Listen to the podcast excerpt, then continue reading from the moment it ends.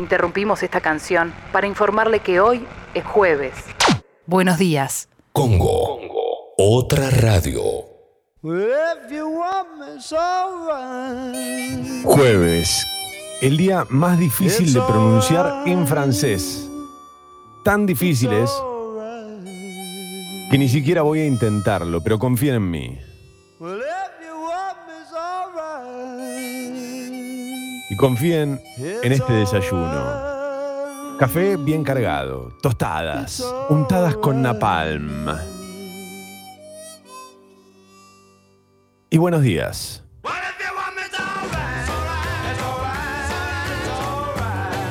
It's alright.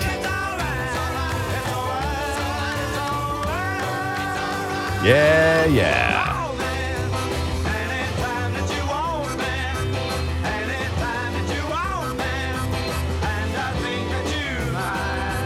Que vamos.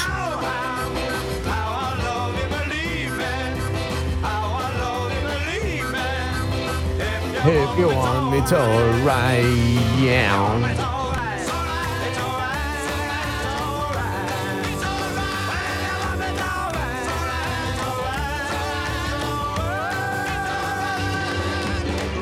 Señoras y señores, damas y caballeros, permítanme presentarles al equipo completo en la operación técnica, despierto como nunca y con sueño como siempre para todos ustedes. Él es la fábula. Él, él es Sucho.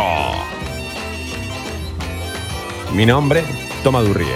Bienvenidos a Mentiras Verdaderas. Bienvenidos a Congo Motherfuckers.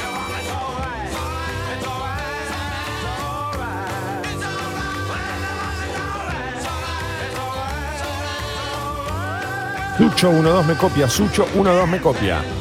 Fuerte y claro, fuerte y claro. Qué lindo, qué lindo. Bueno, eh, me alegra saber que, que se escucha fuerte y claro, por lo menos hasta ahora. Después vemos. No, no, en 20 arreglamos. O sea, ¿cómo me preguntás ahora? Listo, ahora yo te digo bien. Esto puede cambiar de un momento a otro. Eh, ojalá que esto no suceda, porque hoy vamos a compartir una entrevista que tiene que ver con el mundo de la ciencia, de la tecnología y de la salud, aquí en Mentiras Verdaderas. Eh, no quiero spoilear demasiado, pero bueno, nada, vamos a hacerlo más tarde. Yo supongo que va a ser después de la segunda alarma que vamos a compartir estos fragmentos de una entrevista que nos costó mucho conseguir y a mí me pone re contento y re orgulloso que, que tengamos ese testimonio aquí en Mentiras Verdaderas. Dicho esto, mira qué lindo el arranque. Hay noticias que no dejan de sorprender porque eh, en los últimos días, y un poco creo que con el boom de, de Last Dance, yo ya estoy un poco cansado de, de hablar del tema, pero con el boom de The Last Dance, eh, en los últimos días se dio a conocer que habrá un documental que se va a llamar Reset, Volver a Empezar, que va a contar la historia de Oberto. Y anoche se confirmó que habrá otro que se va a llamar Yo Perreo Escola. ¿Te muestro dónde queda la salida o te- ¿no? Pero pará, pará.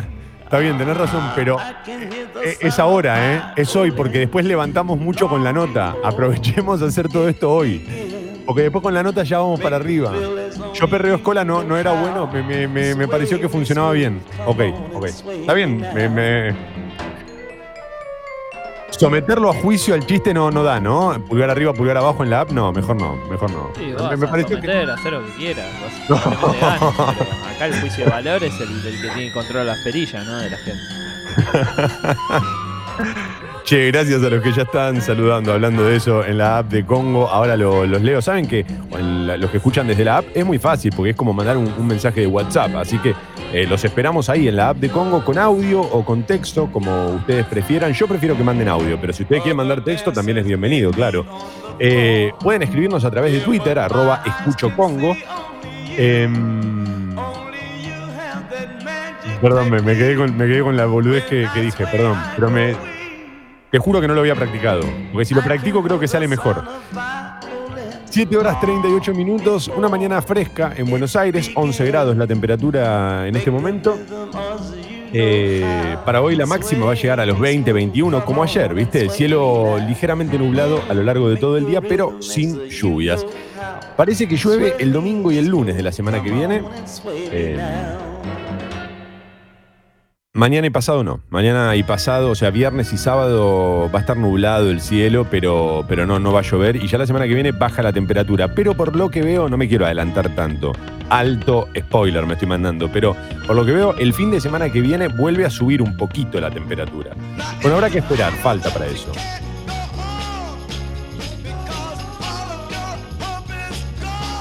En cuanto al tránsito, acá están mandando pulgar abajo. Bueno, está bien, está bien, está bien, está bien, listo, listo. Pensé que había, pensé que no era tan malo, pero, pero está bien. Eh, acá, acá están riéndose con. Algunos dicen que se rieron con el chiste de escuela. Eh, buah. No sé, no sé. Eh, no, no, bajémonos de ahí, muchachos. Vamos a hablar de otra cosa, porque hoy tenemos un programa que va a terminar en un lugar muy serio y muy lindo. Eh, perdón, ¿en qué estaba? Ah, el tránsito. Recuerden que se están intensificando los controles en las cabeceras, en las estaciones terminales, tipo Constitución. Así que ténganlo en cuenta. Ojalá no tengan que salir y puedan respetar la cuarentena. Por acá me tiran El de Oberto es una peli, estrena hoy en Cinear. Mirá, mirá, ahí está, ¿viste? ¿Viste que no era joda? Eh,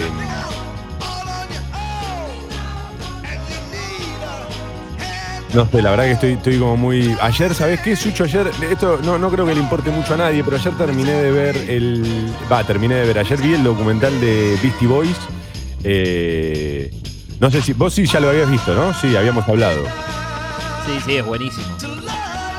Me gustó mucho, la verdad que me gustó mucho. Me gustó mucho y además me pareció muy, muy.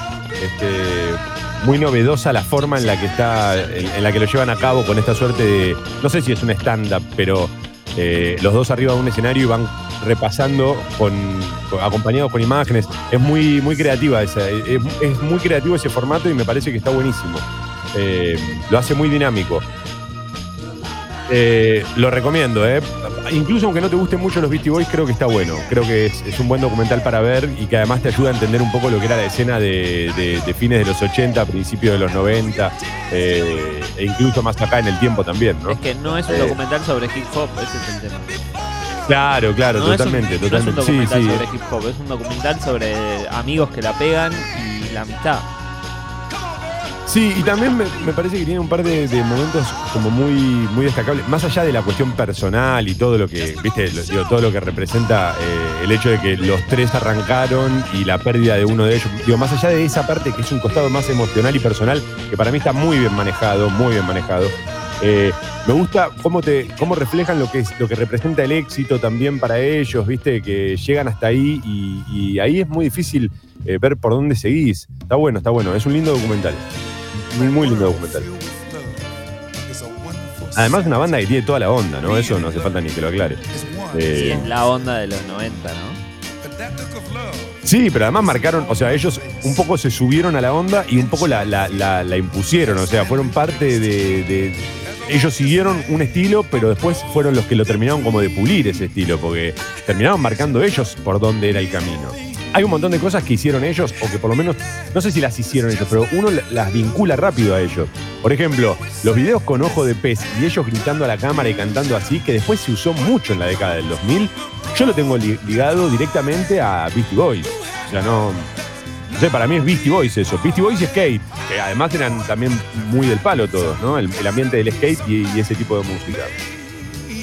Eh, Digo, no, no sé, insisto, no sé si lo, crearon ellos, pero, pero es algo que está muy. un estilo muy de ellos. Eh, bueno, acá, gracias a los que están escribiendo, están llegando bocha de mensajes ya. Eh, acá ese quemero que dice te queremos cuidar, Toma. Bueno, muchas gracias. Eh, hola, Toma y Faula.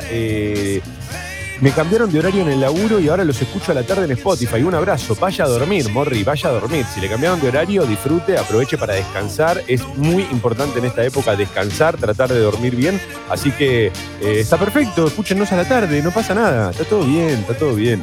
Cero historia con todo eso.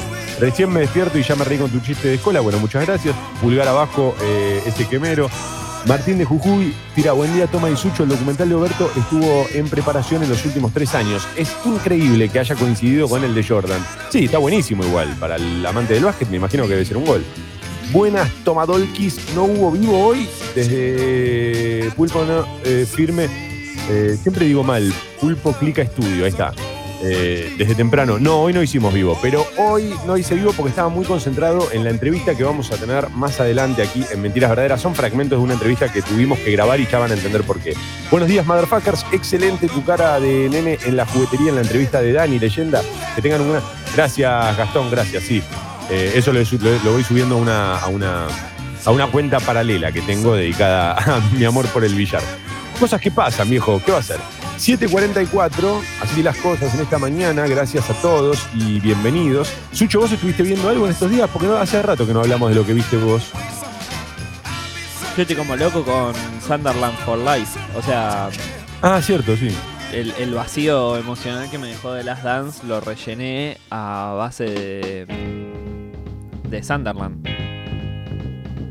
Eh, ¿Es recomendable eso o al que no le interesa el fútbol, la verdad, ni mejor que ni se meta ahí? No, ni te metes, ¿no? No, no, ahí te, te tiene que interesar un poco. Es como, ayer lo hablábamos con los chicos, es como Atlas la otra pasión, ¿viste? O sea, te tiene que interesar un poco el fútbol. Porque hay, hay, hay cosas, se mete mucho más desde la pasión del, del básquet, pero tampoco es que el Sunderland marcó una época y, o tiene una figura tan destacada como Michael Jordan. No, no, que diga, bueno, sí, metete igual. No, te tiene que interesar algo el fútbol. Aparte hay, hay ascenso, descenso, eh, eh, jugadores transferidos, viste, juegan mucho con eso, con la diaria del club, entonces te tiene que interesar a la larga. Un sub y baja de emociones, podemos decir. Eh, básicamente es un equipo que eh, te cuenta, es como decirte, no sé, eh, Talleres o Belgrano, que descienden, o sea, un grande de su provincia, que descienden a la primera y se preparan todo para volver a subir a la primera y terminan cayendo a la tercera división. Bien, bien, bien. te cuando te funciona el plan. Yo eh, el otro día le contaba a, a- ¿Cómo se llama? Le escribía a Leo Gávez, porque viste que te conté que me metí en el de Barcelona y me lo vi entero solo por verlo. Y le dije, loco, ni lo intentes. O sea, y me escribió, no, yo pasé. Y bueno, sí, por algo sos el uno, porque yo la verdad que el de Barcelona no quería, no, no podía creer que sea tan malo, tan aburrido, tan pesado. Le quieren dar una épica además a una, a una generación que por una cuestión de tiempo no tiene la épica, ¿viste? Para, para que, no tenga sé- épica, que no lo menos sé exactamente- unos años. Perdón, no sé exactamente a qué equipo de Barcelona, pero este equipo de Barcelona no tiene épica. El que tiene épica Por es el otro. No, pero Por no sé si como en The Last Dance, viste, van yendo, viniendo, eso no lo sé. No, es el de ahora, es el equipo que de ahora, del año pasado. Es un documental muy nuevo. Del ponele, tendrá como mucho, no sé, dos años ese equipo. Es el equipo que pierde contra el Liverpool la Champions en la semifinal, que va ganando y pierde. ¿Qué tendrá? Dos años, como mucho eso. El año pasado fue. Eh, Claro, el año pasado. Pero ¿qué le vas a Eh, dar entonces- épica a Rakitic, que tiene más cara de buen chabón, viste? ¿Cuándo se va a enojar? No es un croata, viste, como si es un croata enojado. No.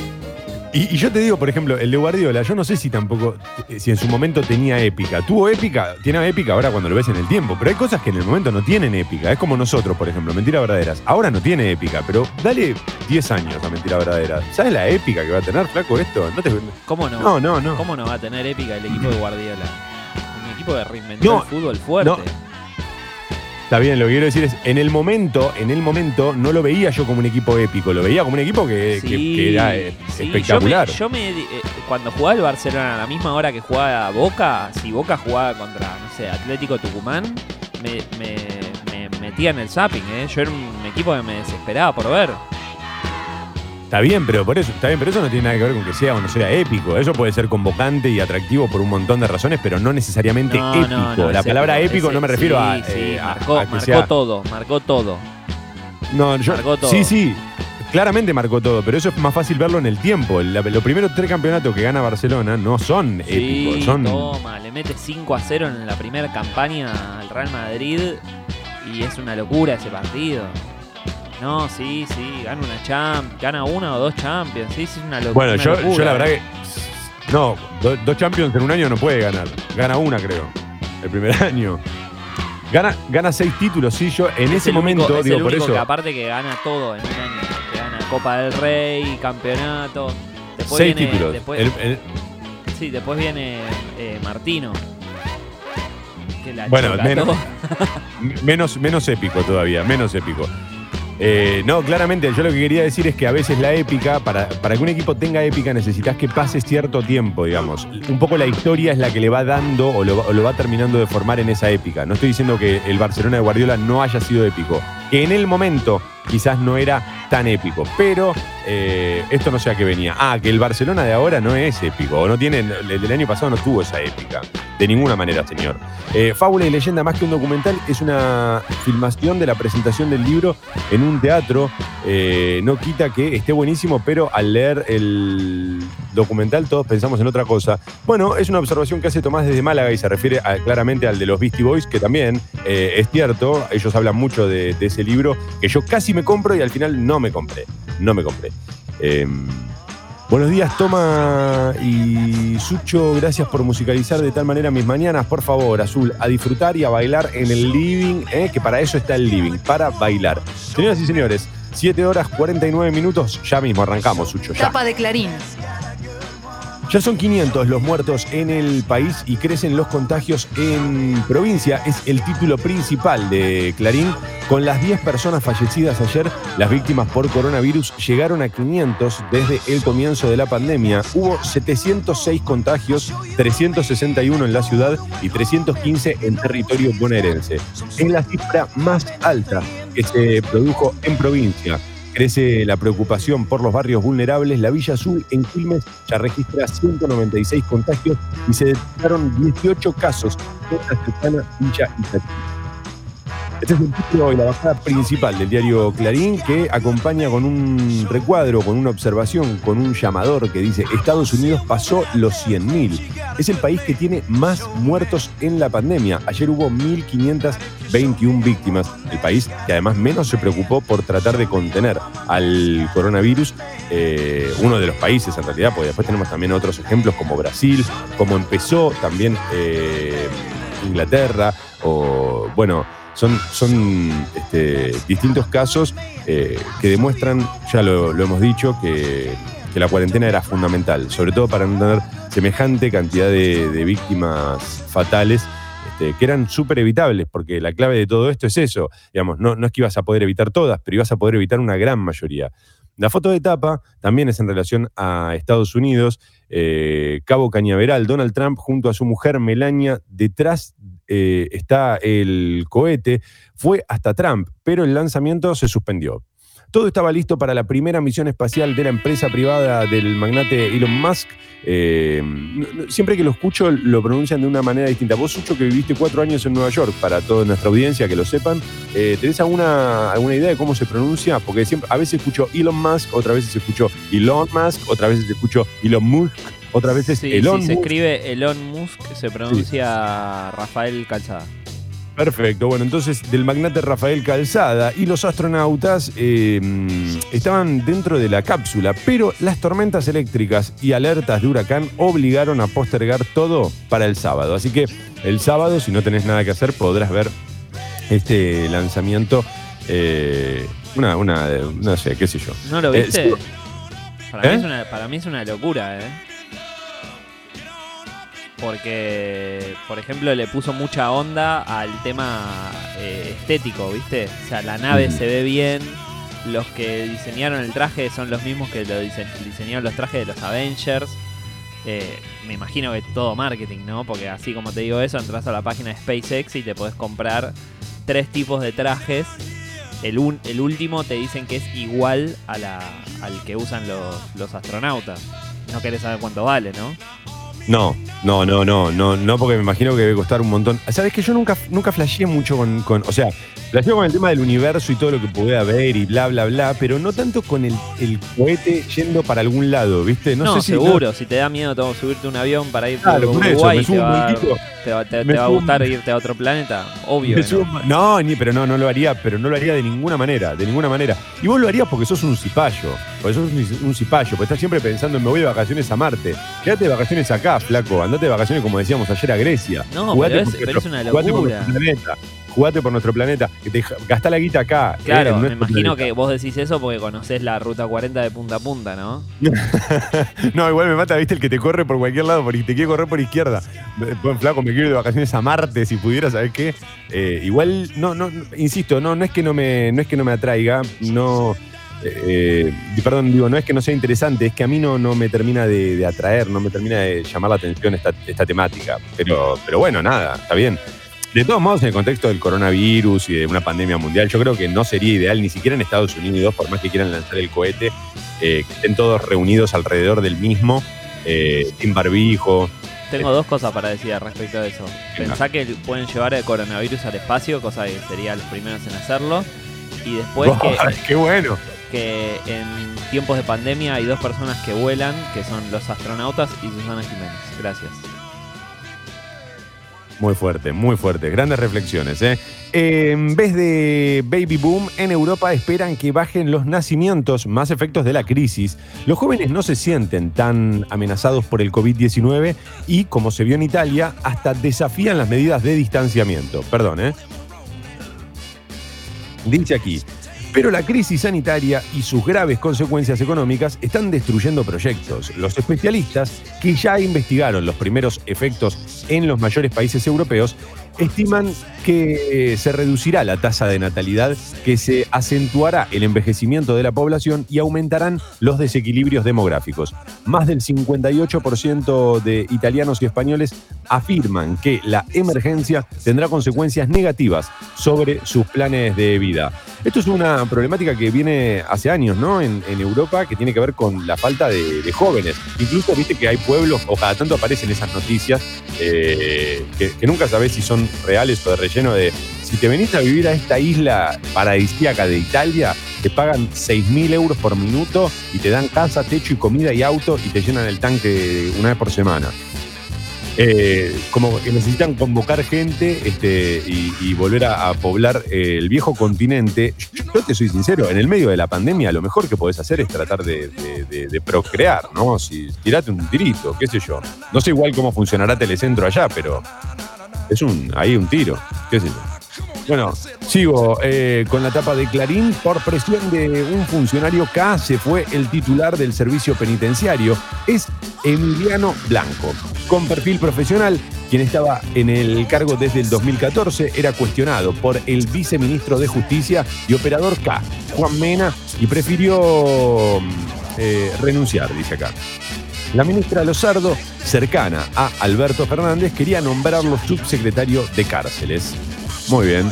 El personaje en tapa de Clarín, por supuesto, internado para una evaluación, Ginés González García. ¿eh? La noticia de ayer a la tarde, sin dudas. El ministro ingresó al Otamendi por un hormigueo en el eh, brazo izquierdo, según tengo entendido. Le hicieron estudios y hoy saldrá de alta. Acá ponen en un brazo, por eso yo aclaro que fue en el brazo izquierdo, porque me parece que no es lo mismo que sea en el izquierdo o en el derecho. Sin embargo, eh, insisto, ayer vi en varios portales que hablaban del brazo izquierdo, por eso me atrevo a mencionarlo. Eh, le hicieron estudios y hoy saldrá de alta. Parece que está todo bien. Lo primero que se descartó fue que se tratara de coronavirus, ¿viste? Como encima es del grupo de riesgo. Hubo mucho flash, como, uy, no te puedo creer, el coronavirus, le agarró a, a Ginés, que también está en, eh, digamos, tiene buenas chances de, contagiarse, me imagino, porque está todo el tiempo rodeado de, gente y trabajando, ¿no? Por supuesto. Eh, Después de Susana, autorizan a viajar al exterior a Cambiaso, vuelos privados. El empresario y polista, no el Cuchu, no el Cuchu, Cambiaso, el polista, eh, viaja hoy a Londres. ANAC habilitó 500 vuelos dentro del país y hacia el exterior. ¿Tenés que presentar alguna excusa? No, no, no sé bien cómo es eso. Si hay que presentar una excusa para, para viajar, decir por qué querés viajar o no, no, no hace falta esto. No, no, es como te vas con el perro y te vas de mambo, terminas en Ezeiza y decís, che, ya llegué acá con el perro, necesito volver a mi casa, bueno, suba. Es raro, es raro lo de. yo- al final, lo- lo- la, la sensación que tengo es que van a terminar viajando lo- los más poderosos y los más ricos, no como antes que podíamos viajar todos. Empiezo a sentir que el mundo se vuelve un lugar injusto. Me- me- la verdad que me da pena, ¿eh? Me pone triste, me pone triste. Quedan dos en Clarín en esta mañana, 7.58. Uh, hoy, hoy te vas a meter la cortinita, ¿sabes dónde? Entre el takeaway y la nostalgia por el café, la cuarentena impacta en la rutina de los bares notables. Sí, no solo de los bares notables, sino también de los bares de viejes, ¿no? Porque son como dos cosas distintas. Por un lado tenés los bares notables que también la están pasando muy, muy mal, muy mal, y hay que ayudarlos de la, de la manera que puedas, loco, ¿eh? pidiendo algo, eh, no sé, hay que tratar de comprar. Bueno, Sucho ya ha dicho que él lo hizo, que se pidió unas milanesas y no sé qué, eh, en los bares ahí cerca de su casa. Por lo menos que sean los que están cerca de tu casa, trata de estar atento a eso, porque es muy importante. Eh, y nosotros hace, ¿qué dos semanas, Sucho, tuvimos la nota con Bar de Viejes, esta cuenta de Instagram que va este, contando la situación que atraviesa cada uno de estos lugares y es muy delicada. Parece, a priori parece que se van a mantener solamente con el... Igual creo que lo del, lo del bar notable lo, lo- lo dice porque ayer cerró la flor de Barracas. Sí, sí, sí, por eso, pero yo aprovechaba también para mencionar que hay otros bares que no son considerados bares notables, pero que son barcitos, los barcitos viejos y clásicos de, de Buenos Aires, eh, que también, viste, están en una situación de emergencia absoluta, así que siempre que puedan, motherfuckers, ayuden y colaboren en su lugar. Eh, y a ver, el último de Clarín dice Roland Garros. Se juega sin. En realidad se pronuncia Roland Garros, pero dice: se juega sin público. Aseguran que el torneo se hará desde el 20 de septiembre con protocolos sanitarios en París. Bueno, está claro que tiene que hacerse en París porque no lo puedes hacer en otro lado, ¿no? Es Roland Garros, ¿qué lo vas a mudar? ¿Qué ¿Te vas a hacer? ¿Te imaginas si jugaban por Zoom? ¿Entendés? O sea, cámara apuntando corri- y jugando tipo un frontón, ¿viste? Pará, no, no. ¿Cómo se llamaba el jueguito ese? El, el, de, el, de- el del Atari, que eran las dos, las dos barritas y la, y la pelotita. Sí, sí, de- sí, de ya sé, ya sé el Pong. No me acuerdo de lo O ¿Cómo? pong, no me acuerdo cómo se llama. Bueno, no importa, vos sabés cuál hablo. Todos los oyentes saben de cuál hablo. De cada lado de la pantalla, una barrita y, y va, va, va rebotando la pelotita. En realidad no era una pelotita, era un píxel. bueno, eh, para mí tienen que jugarlo así. Para mí tienen que jugarlo así. ¿Qué te parece? Para mí está bien, pero necesito, viste, que, jueguen así, tipo frontón por Zoom y que alguno tenga mala conexión. Entonces digamos, tipo, ah, dale, Nadal, pagate un mejor internet, viste. Yo porque necesito saber que la gente que le va mucho mejor que a mí también puede sufrir. Sí, bueno, ahí había, había un quilombo y esto también está bueno en relación al programa que vamos a tener hoy para hablar de, la importancia de la ciencia, de la tecnología y de la salud y del cuidado. Eh, hubo mucha rosca en, los últimos días, para antes de poner la alarma, eh, hubo mucha rosca por el tema de Djokovic. Viste que Djokovic dice que él no está a favor de que se tengan que vacunar y salió Nadal a decir, entonces no vas a jugar. O sea, si no te vacunas, no jugás, en caso de que aparezca, por supuesto, la vacuna contra el coronavirus. Eh, bueno, en fin, nada, los detalles en, el- la interna de, de- del mundo del tenis. Acá, acá el, el arc. El Arcabit, sí, sí, ese, ese, ese, ese era, ¿no? A ver, lo voy a, lo voy a googlear ya mismo. Mientras tanto, 801, Sucho, yo ya estoy, ¿eh? Alarma, mi viejo alarma.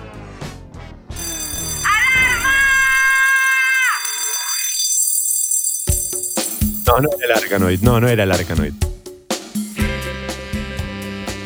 El Arcanoid era, vos tenías que ir destruyendo bloques. Yo digo que era como una especie de tenis. Eran como dos barritas y la pelotita que iba y venía.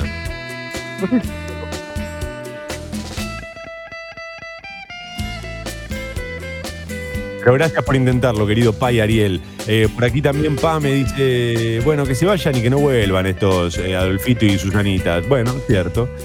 Eh, hacia atrás como el viento suave no vuelve.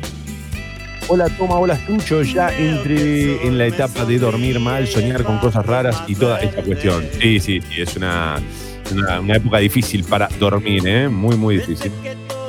Ah, acá Clemente me dice el Pong, tiene razón, sí, sí, sí, señor, sí, señor. Ese era el nombre, claro, yo no lo sacaba. Ese que vos dijiste, Sucho, o no.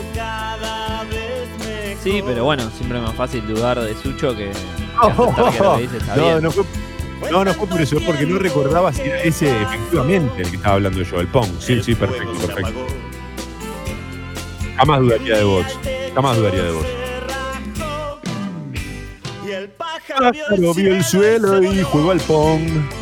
Bueno, eh, buenos días a todos, motherfuckers. eh. Adelante, acomódense que hoy vamos a compartir unos fragmentos de una entrevista muy interesante que tiene que ver con la ciencia, con la salud, con la tecnología, con el CONICET 803. Vamos arriba del cielo, vamos que jueves.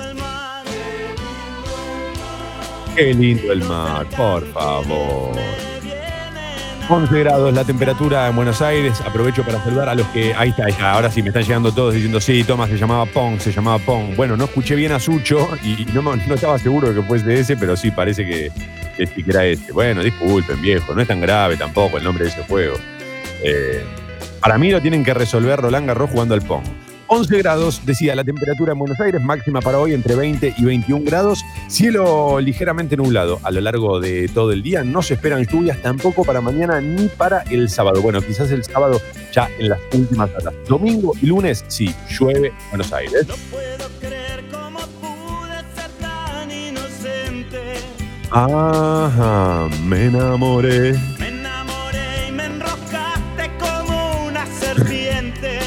Están todos real puteados, aunque suyo ya había dicho el nombre. Bueno, no la sigan, ¿eh? No la sigan.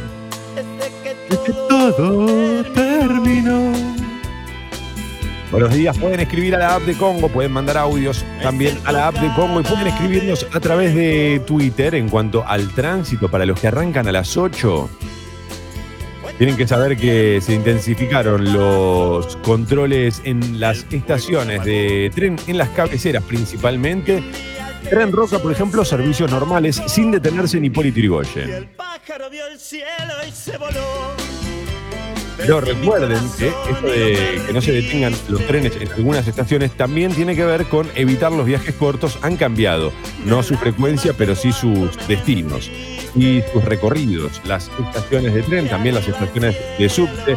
Para los que arrancan a las 8 medio dormis, vamos arriba, vamos arriba. Y los arcángeles me vienen a buscar. Mañana hay True Life, Sucho. eh. Estaba pensando en mañana. Mañana tenemos True Life. ¿Hiciste la Ah. lista ya? ¿Cómo? ¿Armaste la lista? No todavía, no todavía. Uf, quiero ver qué presión. Sí, quiero ver qué siento hoy. ¿Por dónde salgo? ¿Por dónde salgo? Tengo ganas de, de- de- de ir a algunos, algunos clásicos. En los últimos días había pensado en armar una medio eh, pop noventoso, un medio pop 90, ¿viste? Eh, no, no solo nacional, sino también este, en, en español, pero puede ser de España, puede ser de, de México, puede ser del Uruguay, pero me, me está costando mucho ir por ese lado.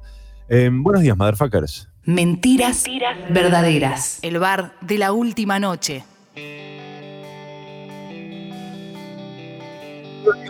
Hoy entrevistaban a los Neo Kid, ¿no? Qué lindo, se juntan el mejor programa de radio y mis compañeros del laboratorio, que son unos grandes. Mirá, Nadia, qué bueno saber que laburás con ellos. Sí, hoy vamos a hablar sobre los Neo. Eh, no, no una entrevista en vivo porque no, no son muchas personas las que trabajaron en, en ese proyecto, son cinco y la verdad que nos costó conseguirlo como si fuese, viste, este, Griezmann después de ganar el Mundial. O sea, lo tenemos dos semanas después, pero lo tenemos. Igual mi idea no era tanto que fuese algo que tuviese que ver con la noticia desde la actualidad o desde lo novedoso, sino con la posibilidad de analizar o entender la importancia no solo de los Neo Kids, sino de tener este, una, una, eh, una ciencia y una tecnología y un ministerio y, todo un laburo este, en conjunto que, es fundamental.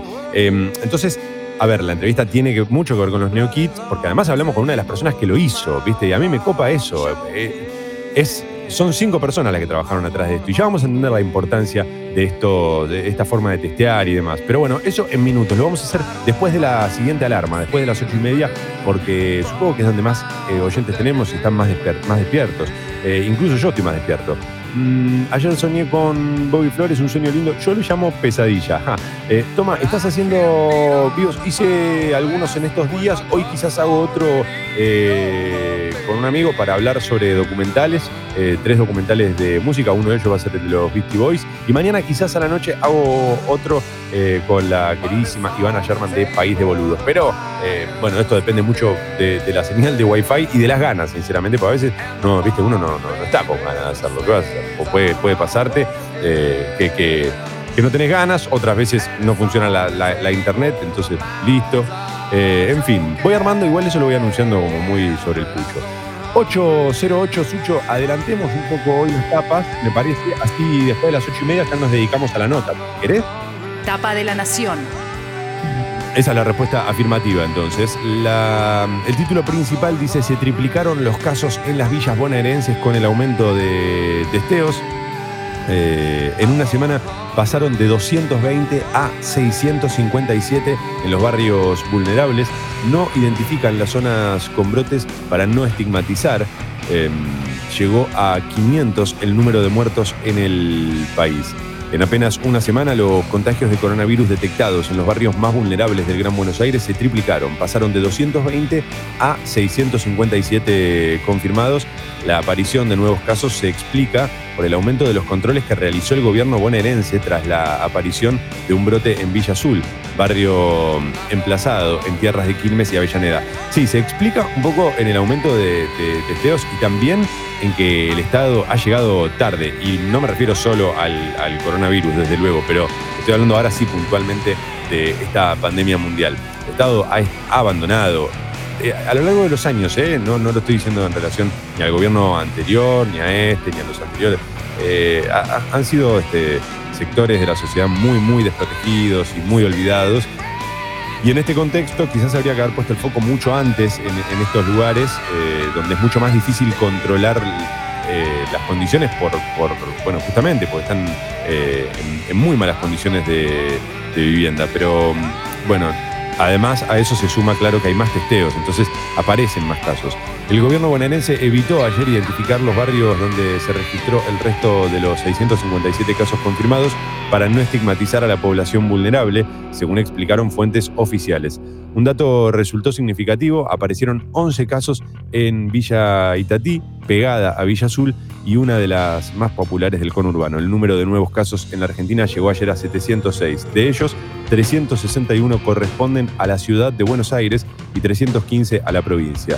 Bueno, a cuidarse, a tratar de respetar la, cuarentena.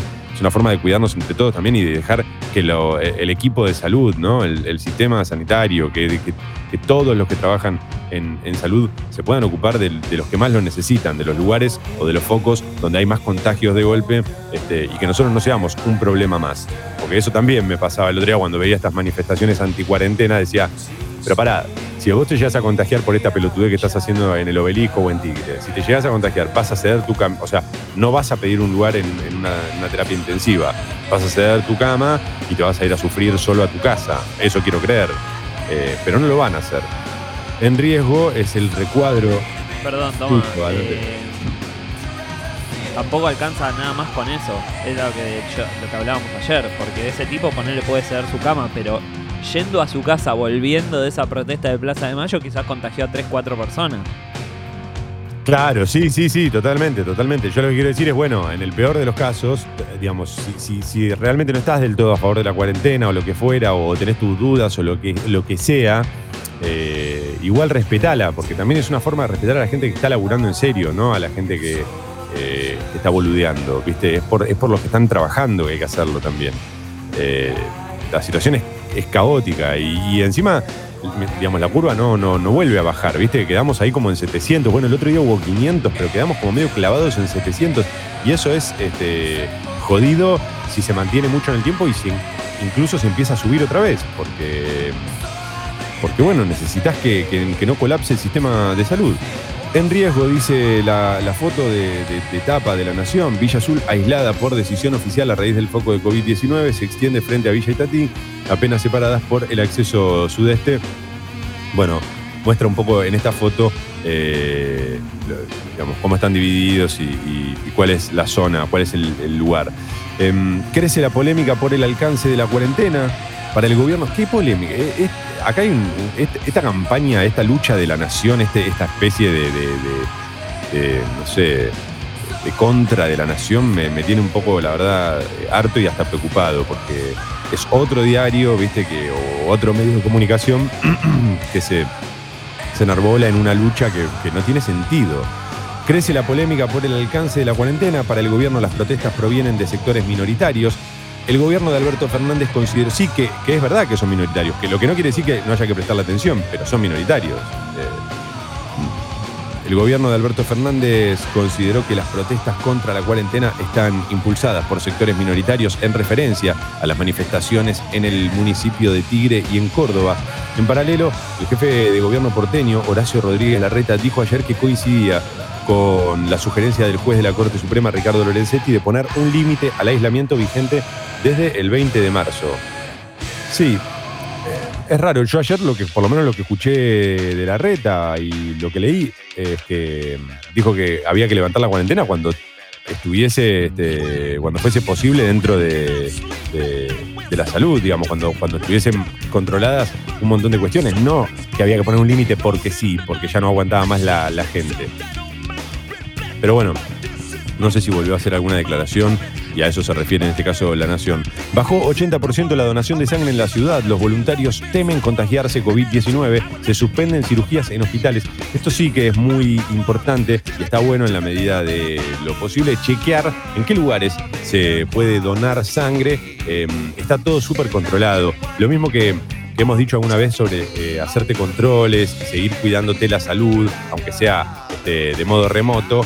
Eh, lo mismo sucede con la donación de sangre. No es que vos vas a ir a donar sangre y te vas a rodear o vas a estar en contacto con gente que pudiera estar contagiada de coronavirus. Así que si, si podés donar, eh, lo mejor es este, ver de qué manera, o si eras un donante asiduo, ver de qué manera podés retomar esa actividad, porque es fundamental, claro, ¿no? Mientras tanto hay un montón de gente que sigue necesitando esa sangre. Em, habló Raúl Pérez Roldán, son cosas familiares para arreglarlas internamente. No voy a dar ninguna opinión, ninguna defensa y mucho menos en contra de mi hijo o a favor mío. Son cosas familiares para arreglarlas internamente. La voz de Raúl Pérez Roldán no suena nerviosa, habla tranquilo, imperturbable en el contacto con la nación, el hombre más buscado luego del impacto mundial que provocó la entrevista con su hijo, Guillermo Pérez Roldán, eh, en la que el ex número 13 del ranking mundial confesó que sufrió maltrato físico y que fue estafado por su padre y también entrenador. Raúl Pérez Roldán no niega ni afirma nada sobre las declaraciones de su hijo. Nos juntaremos a hablar en alguna oportunidad, afirmó el ex director de la escuela de tenis del Club Independiente de Tandil, de la que surgieron varias figuras. Mira vos. Eh, el escenario, en este caso, a, Carlo de Car- eh, eh, a cargo, sí, bien digo, de Carlos Pagni, el enredo del salvataje y la denuncia, es una nota de opinión, desde luego. Los consorcios pueden pedir ayuda al Estado por las expensas, dice acá eh, la Nación. Vamos, vamos ahí en esa lucha contra las expensas. La primera pandemia, la expensa. En Brasil, la Corte le da una estocada a Bolsonaro. Eh, y los últimos tres de La Nación dicen femicidio, condenan a uno de los asesinos de Anaí Benítez. Sí, claramente es uno también uno de los títulos de ayer que ahora que lo veo está en la tapa de La Nación, no estaba en la portada del diario Clarín. De la Argentina a Netflix, La Corazonada es la primera película local producida para la plataforma. Mirá vos, qué bien, qué bien. Eh, y por último, Bajo la lupa, ¿cuál es la situación de los siete argentinos implicados en el FIFA Gate? Estos son todos los títulos del diario La Nación a las 8 y cuarto de la mañana. Buenos días, motherfuckers. Adelante, Sucho. Oh, sí, qué bien. Vamos, Sucho, tiran por acá con el bloquecito Crunch. Buen día, muchachos. Toma, si podés preguntarle qué posibilidades hay de producir los kits a escala y masivamente. Gracias y aguante mentiras verdaderas. Bueno, hablamos de eso en la entrevista, así que vamos a. Porque, ay, no sé si. ¿Qué se hace, Sucho, en estos casos? ¿Se spoilea? No, no, no adelanto nada. Nada. Una de las preguntas tiene que ver con eso, que, tiene que ver en realidad con. No, con- no, no, no, no. Ok. Está bien, está bien, bien, escuchando hasta las ocho y media. Está bien, sí, es verdad, faltan 13 minutos. Mirá, para las 8 y media faltan 13 minutos, ni más ni menos. Ahora, entre tapa y tapa, se te va a pasar volando, hazme caso. Gracias de verdad eh, a, los que se van sumando, gracias a los que compartieron ayer también, bueno, el interés eh, en, en Twitter, también eh, a, a los que lo comparten hoy, ¿no? Porque, mira, acabo de, perdón, eh, leo un, un título de ámbito financiero, nada que ver, pero gobierno otorgará un subsidio de 500 millones de pesos a empresas de micros de larga distancia. Claro, otra de las, ¿no? Otro de los rubros muy afectados, este, y, y que tiene muchos trabajadores, loco. Mucha gente que labura ahí, hay que ayudar y mantenerla. Eh, mantenerla en el mejor sentido de la palabra, no en el tono de eh, soy replanero, mantenida, no sé qué. Eh, Uh, Pearl Jam, viejo. ¿Cómo estás? 8 y 17, Sucho. Yo seguiría, así adelantamos las dos tapas que quedan antes de 8 y media. Tapa de crónica. A ver, dice Crónica, la desigualdad que más duele. Este es el título principal. Crecen los casos en Villa Azul. Eh, la foto de tapa acompaña este título y muestra lo que sucede ¿no? en, en este barrio vulnerable. El barrio sigue blindado por policías y agentes sanitarios. Más controles en la vecina Villa Itatí, donde desde el gobierno nacional ya enviaron 8.000 kilos de alimentos. La pandemia es como el iceberg del Titanic. Hay que decidir cómo chocar, dijo el ministro Sergio Berni. Sí, no, parece una frase eh, muy alentadora, pero, pero bueno, creo que entiendo a, lo que se refiere. Lo importante es que, eh, ayer lo mencionábamos, ¿no? Esto de que más, más que cercar un, barrio o cerrarlo, eh, la importancia de, que el Estado esté presente conteniendo la, situación con todos los vecinos. Eh, el, el hecho de que envíes 8.000 kilos de alimentos me parece que es una forma de, de estar presente, de estar eh, ayudando y, y bueno, sumando y tratando de controlar ese foco. Internado en el Otamendi también está en la etapa de crónica. Susto con el ministro de Salud. Claro, a Ginés le detectaron un hematoma subdural eh, antiguo y hoy mismo quiere volver a trabajar. Estoy fenómeno, dijo desde el hospital. Me gusta la gente que usa el fenómeno, ¿viste? Estoy fenómeno, fenómeno. Linda palabra, fenómeno. Eh, el dibujo no me acuerdo si, estaba tan bueno. No tengo, me, acuerdo la, canción, ¿no? Un cabeza del salchicha, fenomenoide, fenomenoide. Pero no, recuerdo si, si me volvía loco o no ese- ese- esa ilustración. ¿Se viene un éxodo masivo de jugadores? Fútbol devaluado. Es una pregunta que se hace crónica. En medio de la crisis, los dirigentes de los clubes temen que haya entre junio y diciembre una salida de futbolistas rumbo a otros equipos de Sudamérica. Muy bien. Bueno, habrá que ver qué, sucede con eso. Eh, de terror, dice aquí Crónica. Estados Unidos pasó la barrera de los 100.000 muertos. Ni hablar de la cantidad de contagiados, ¿no? O de, o de contagios, pero ya una barrera de 100.000 muertos. A mí me. Ayer cuando escuchaba que habíamos llegado a los, a los 500, eh, a los 500 muertos aquí en, en Argentina, me parecía este, un dato, nada, gravísimo, muy doloroso y pensaba todo el esfuerzo que estás haciendo y encima eh, no podés evitar que, que siga muriendo gente. Mirá lo que sucede en Estados Unidos, ¿no? 100.000 muertos. Ahí me parece, y esto lo hemos dicho también en relación a Brasil, pero corre para Estados Unidos, tiene que haber, no sé si la Organización Mundial de la Salud, si la ONU, si un, no sé quién, pero de alguna manera tienen que evaluar lo que hizo el, el presidente de cada país después de una pandemia mundial. Porque tenés una responsabilidad seria sobre tu población, o sea, tenés una responsabilidad. Perdón, la otra cosa que tampoco cesó y aprovechó esta pandemia eh, es que hay récord de deforestación en el Amazonas. El Amazonas que es como un pulmón no solo de Sudamérica, sino de todo el mundo, ¿viste? Entonces, no solo está haciendo un desastre en cuestiones sanitarias, sino que aparte dice, bueno, listo, como están todos en, en esta, mandá a talar todo. Claro, yo sigo, sigo en la otra, digamos. Mientras todos miran para allá, yo sigo haciendo cualquiera acá. Eh, sí, es, es, es- Quiero creer que después, cuando todo esto pase, va a haber un montón de cosas que, va a haber que, estudiar, un montón de, de decisiones, un montón de, medidas que tomaron los distintos gobiernos, eh, porque de algún modo sos responsable de la vida de las personas a, las que gobernás. Es así, es, es básico, pero es real. Susana, en Uruguay, eh, sigo con la tapa de crónica, eh, nada que ver con los Estados Unidos de Norteamérica. Susana, en Uruguay, parece que me voy a encerrar en la Argentina. perdón, ¿para qué me voy a encerrar en la Argentina? Esa fue la pregunta. ¿Para qué me voy a encerrar en la Argentina?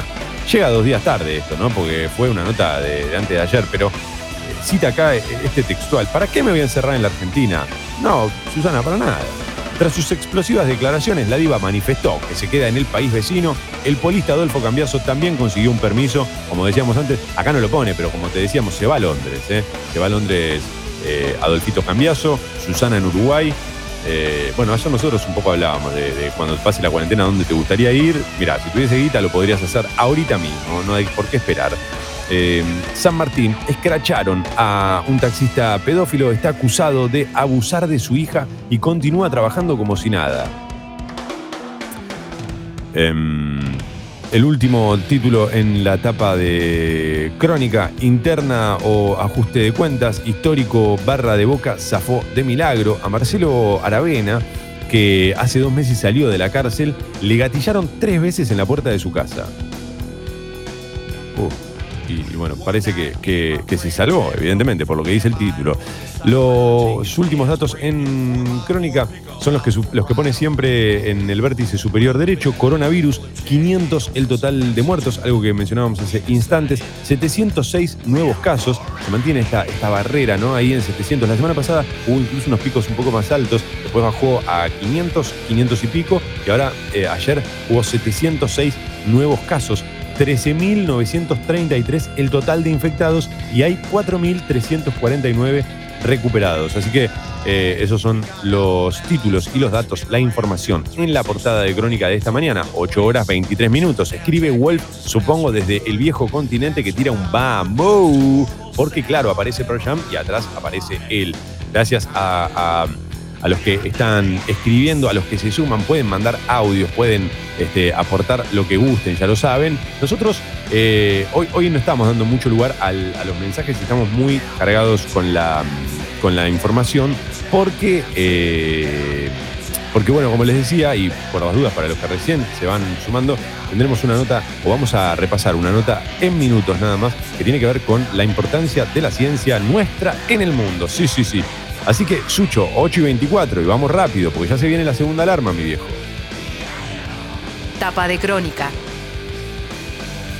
La de crónica fue la que hicimos recién, pa. Vamos con ¿Qué la de vas a hacer página. de nuevo? ¿Vas a adelantar página 12? Sí, claro, maestro. Y recién hice la de crónica. Adelantamos página para después de la alarma ir con la entrevista. Tapa de página 12. Capo, vamos, se necesita asistencia del Estado las 24 horas, dice el título principal, y es un textual, ¿no? La intendenta de Quilmes, Mayra Mendoza, explicó las razones del aislamiento obligatorio en Villa Azul, advirtió que si hubiera encontrado un foco tan grande de contagio en un barrio privado, también lo hubiese aislado. Y remarcó las desigualdades que evidenció el virus. Ayer acordó con la Nación terminar el plan de viviendas que el macrismo había dejado abandonado. Está bien esto, pero también es una forma de entender las diferencias. A ver, si la misma situación se diera en un country, seguramente también habría que cerrar ese country y, punto, digamos. Sería una forma de tener el foco ese controlado. Lo que pasa es que en un country es muy difícil que se dé eh, semejante cantidad de contagios porque no viven hacinados, porque no le falta, en general, salvo excepciones, no le, porque me va a llegar algún mensaje diciendo, yo vivía en un country y una vez me cortaron el agua. En general no le falta el agua, están como súper contenidos. eh, entonces, las diferencias son eh, evidentes. Eh, y volvemos un poco a lo que decíamos ayer, la medida puede ser para mí recontra antipática, eso lo podemos debatir, pero lo cierto es que si vos podés cuidar a los que están adentro y a los que están afuera, y, es la única herramienta que encontrás ahora, bueno, para adelante. La, la clave está en, en no estigmatizar o en no, no caer en ese tipo de discursos, eso lo sabemos. Espías para todo servicio. Otro título de página 12, desde luego, dice Espías para todo servicio. La Comisión Bicameral de Inteligencia abrió un sumario por el testimonio de un arrepentido que dijo haber sido contratado por la AFI, dirigida por Arribas, para atentar contra un funcionario en 2018. Esto se va poniendo cada vez más picante y no sé bien dónde va a, a terminar, ¿no? Este tipo de denuncias y si aparecen arrepentidos. Em, sigo, dice, un proyecto de vida, la campaña por el aborto legal cumple hoy 15 años y las redes sociales serán el medio para reclamar por el proyecto oficial. Por la cuarentena todavía no fue enviado mm, al Congreso. Ayer vi que, eh, si no me equivoco, Jessica le había publicado que hoy había un pañuelazo verde virtual, por supuesto. Eh, bueno, es una forma, supongo, de, manifestarse y- y de estar presentes y de acompañar en este momento el sueldo y el empleo protegidos. La justicia laboral dictó varios fallos garantizando los derechos de los trabajadores. Y el último, en página 12. Dice, Cima de Villa aporta más pruebas. eh, denuncia maniobras de Cambiemos para frenar la causa AMIA. Muy bien. Estos son todos los títulos, ahora sí, en página 12, 8 horas 28 minutos. Sucho, poneme una, una- cortinita que yo voy a ultimar detalles de, de- lo que va a suceder después de la alarma, porque claro, hoy estuve hablando y hablando y hablando, no puedo más, no puedo más. Estoy que me. Ah.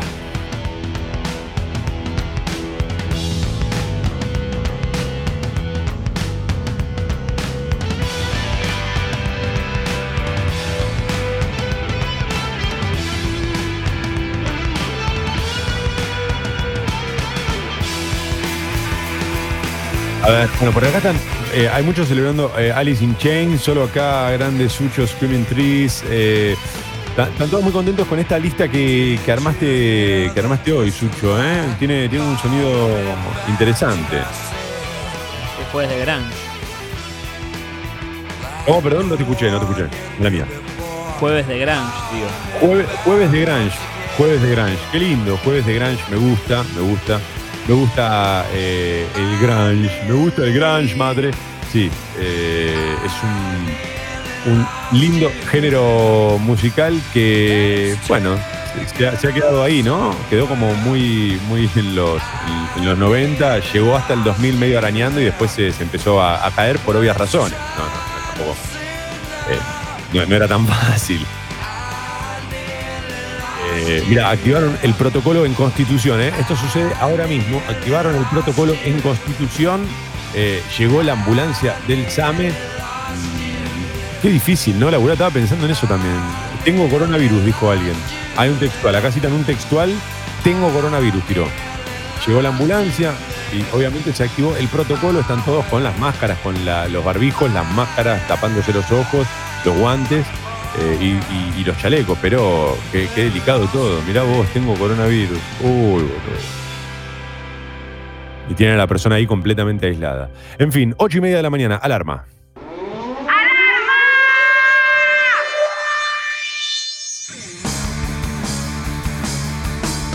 Venga. Vale, voy a cenar cielo. Sí, sí.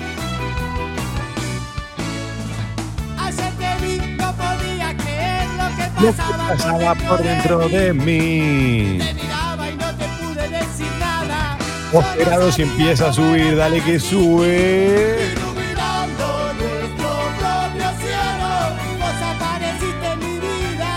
Cielo, ligeramente nublado. Mal. ¡Ey! A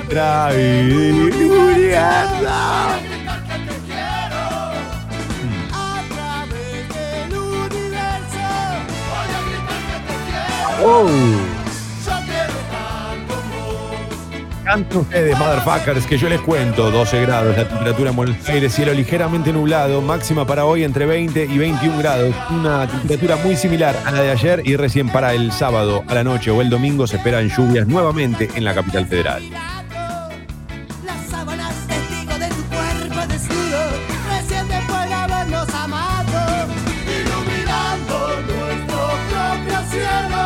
En cuanto al tránsito, hay algunas demoras en los accesos a la capital federal. En Constitución activaron el protocolo por coronavirus. Eh, bueno, esto eh, lógicamente ahora genera algunas, algunas demoras porque tenés que darle espacio a la persona que dijo tengo coronavirus. Entonces llamaron a la ambulancia del SAMA. Hay algunas demoras ahí en Constitución, pero esto va a pasar eh, en los próximos minutos. Eso espero, claro.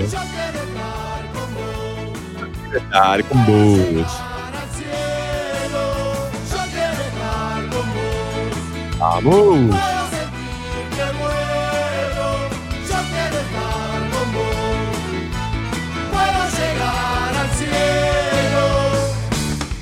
8 horas 32 minutos.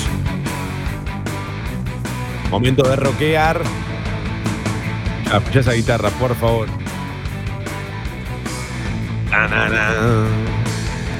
Eh, en minutos vamos a compartir ahora sí una entrevista. Estoy muy, muy contento, eh, muy contento, porque la, la buscamos, la buscamos hasta que la conseguimos.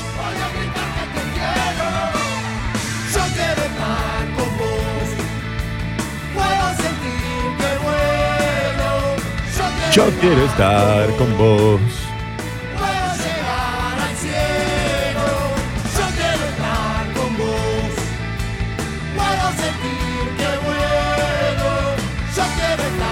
Yo quiero estar con vos, pero no es momento, ¿eh? hay que respetar la distancia, el distanciamiento social. Ya habrá tiempo para que nos volvamos a encontrar. Buenos días, motherfuckers. Mentiras verdaderas. El bar de la última noche.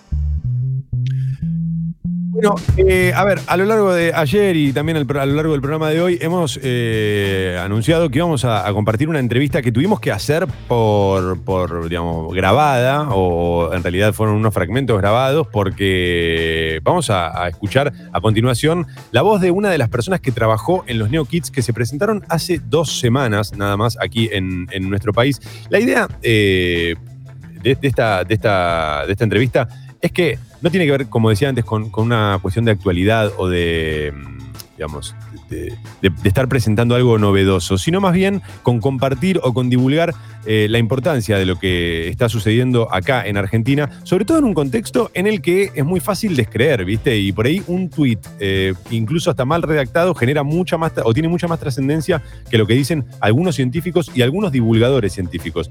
Es muy interesante siempre para mí escuchar no solo a los divulgadores, sino en este caso, y eso es lo que más me, me- me da un poco de orgullo quizás, eh, estamos o vamos a escuchar la palabra de una de las personas que trabajó en estos NeoKit. No fue un equipo muy numeroso, fueron cinco personas directamente las que trabajaron, obviamente hubo muchas personas alrededor, pero me parecía que estaba bueno eh, arrancar o pensar la- la- a la ciencia y a la tecnología y la importancia que tiene la ciencia y la tecnología en un país, eh, ni hablar en el nuestro.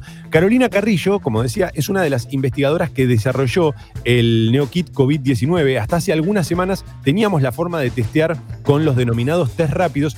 Y, atención, porque hasta acá yo estaba medio perdido, ¿viste? Como, ¿qué son los test rápidos? ¿Qué son los test por PCR? Bueno, ella lo va a explicar a continuación, pero recordarán todo lo que se habló sobre, sobre estos nuevos test y sobre los test rápidos y sobre el PCR, que en realidad los rápidos, por ejemplo, no se emplean para diagnóstico porque pueden dar positivo cuando uno ya no tiene el virus y pueden dar negativo cuando uno lo tiene, pero todavía no tiene suficientes anticuerpos como para detectarlos. Entonces, los test rápidos perdían ahí, en ese, en ese lugar, eh, cierto grado o, cierta relevancia.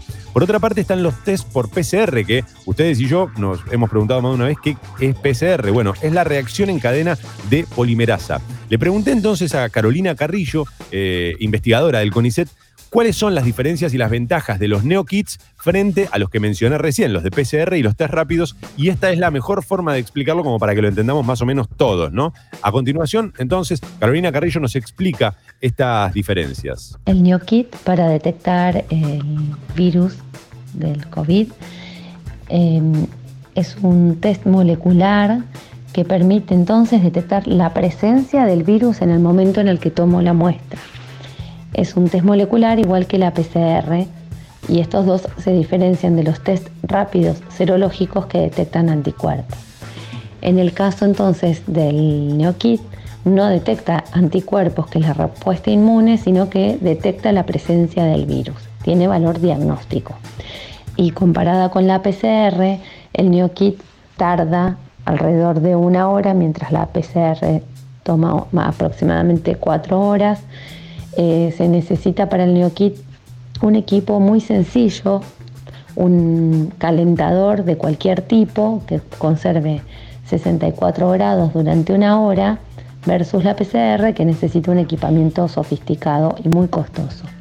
Por otro lado, el NeoKit, esto, en una hora ya nos da un resultado y su lectura es muy simple. Si el tubo permanece, la reacción adentro del tubo permanece de color violeta, la reacción es que fue negativa, es que no hay virus, y en cambio si pasa de violeta a azul, celeste, es que la reacción fue positiva. Quiere decir que en esa muestra sí había virus. Esta reacción, además de requerir muy poco tiempo y un calentador muy simple, la reacción en sí cuesta mucho más económica que la reacción de PCR. Bien, eh, ahora lo que vamos a escuchar a continuación tiene que ver con algo que preguntaba recién un oyente en la app de Congo, porque yo había leído que solo lo tenemos en Argentina y en Japón. Me sorprendió esto, desde luego.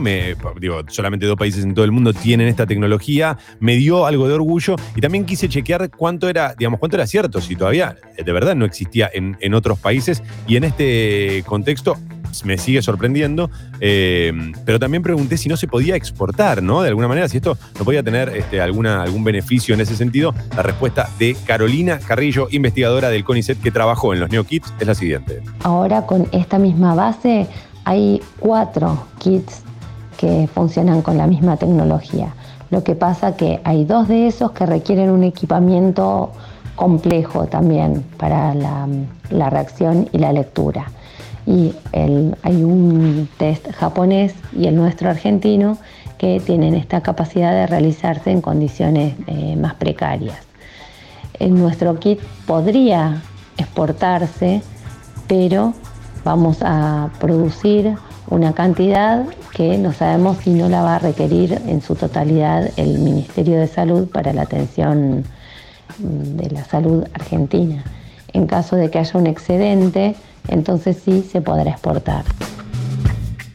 Muy bien, bueno, hasta acá entonces más o menos tenemos las diferencias entre lo que son los NeoKits eh, con, en relación a los test rápidos y a los test por PCR, pero también eh, un poco nos contó cuál es el panorama en el mundo. Y acá es donde para mí es el mejor momento de, toda esta charla, que tiene que ver con eh, el recorrido. Porque lo que nos cuenta eh, a continuación es no solo el recorrido, sino cómo llegan a lograr este test. Por- y uno cree que en realidad es sentarse a laburar en función de un proyecto puntual para la ciencia, ¿no? Como, bueno, necesitamos esto para tal cosa y los científicos dicen, ok, hagámoslo. Pero no es así. En las siguientes respuestas, eh, en la que viene y en la otra, vamos a entender la importancia de una ciencia que trabaja ininterrumpidamente, digamos, a lo largo de los años, no algo que sucede de un día para el otro. Los invito a hacer este recorrido, damas y caballeros. Queridos ustedes, motherfuckers, por favor, abróchense los cinturones. Vamos a ir al 2011, sí. Obviamente, todavía no se sabía nada de esta pandemia ni nada de coronavirus. O sea, o no estaba en los planes que podía suceder todo esto. Pero escuchen dónde arranca más o menos y la importancia, como decía, de tener una ciencia a lo largo de todos los años trabajando ininterrumpidamente. Lo voy a repetir. Primero fue un kit para detectar chagas. Esto lo cuenta Carolina Carrillo, eh, una de las investigadoras del CONICET que desarrolló los NeoKit COVID-19. Adelante.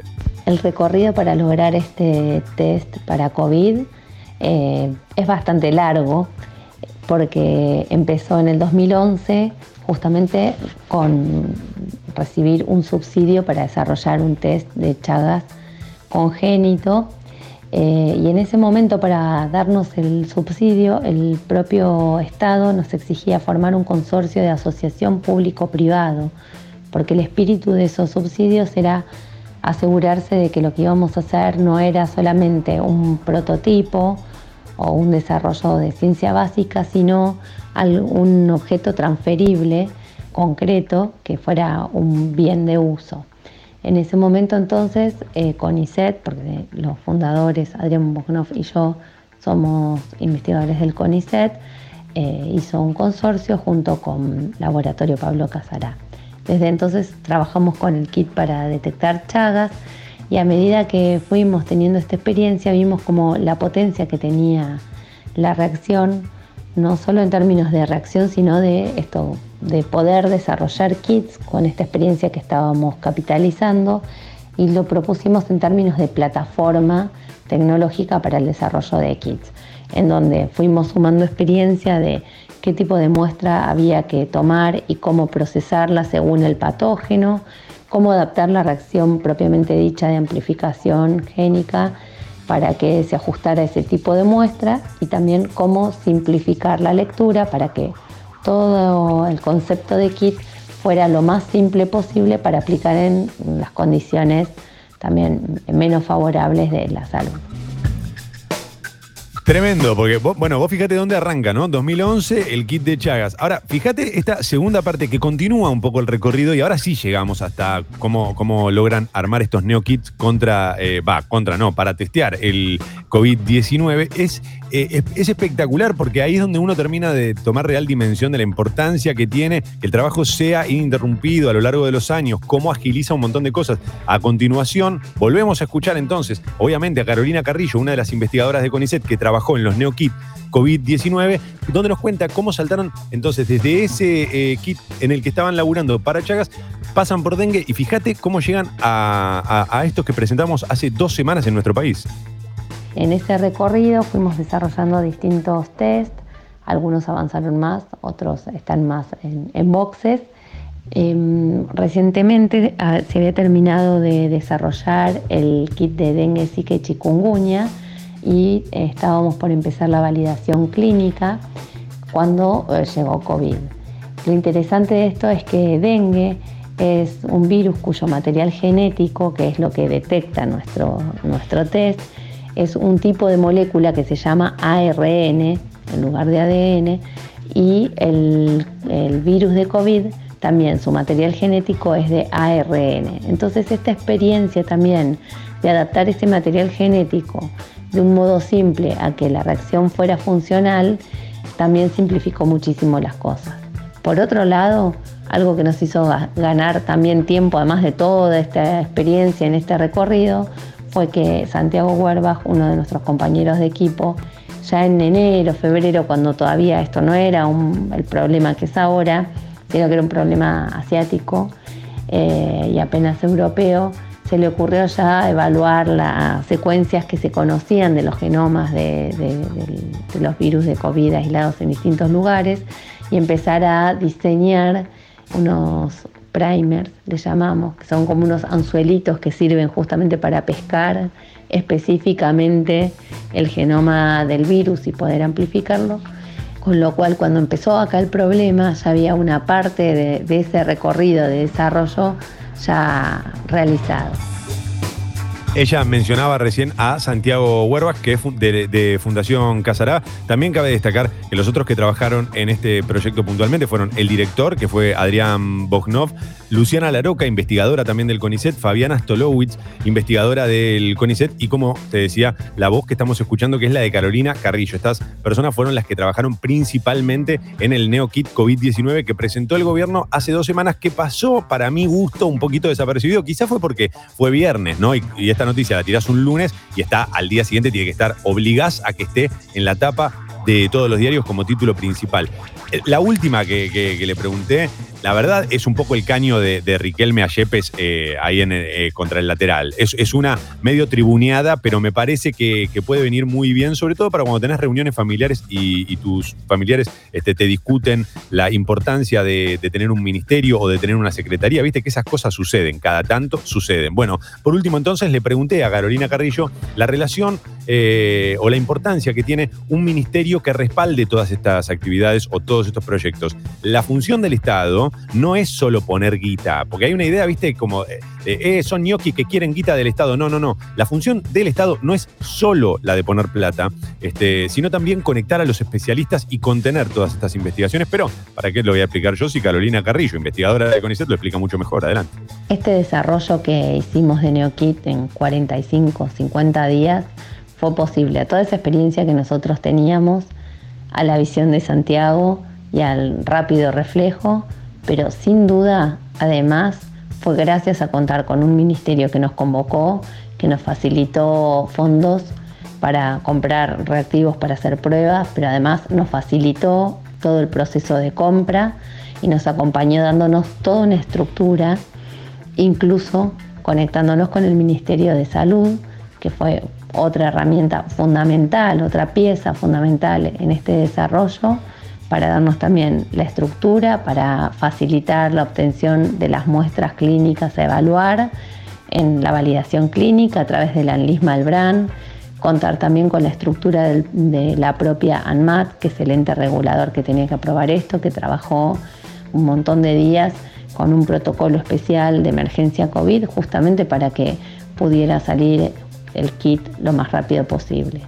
sin duda contar con ministerios de ciencia y de salud hacen una diferencia enorme y en tiempos de crisis queda clarísimo.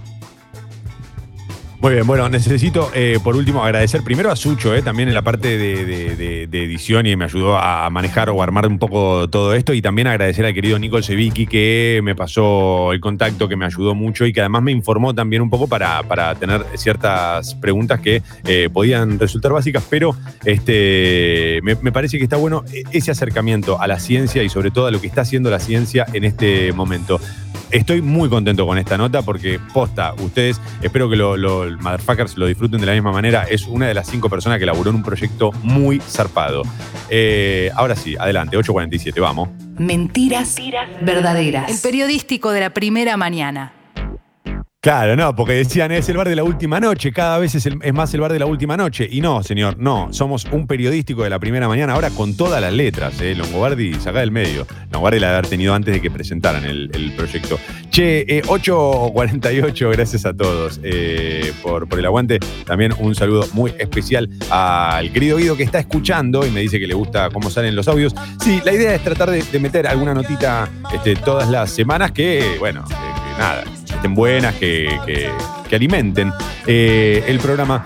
Eh, antes de irnos, 8.48, voy a darme una vueltita por, por Infobae rápidamente. El gobierno, eh, el gobierno alimenta el fantasma de la anticuarentena, dice, y descuida la administración de las restricciones. El presidente se cierra y no tolera el debate. Uh, esto debe ser una nota de opinión, me estoy metiendo a fondo. Voy a pasar, voy a pasar. Eh, a ver qué dice.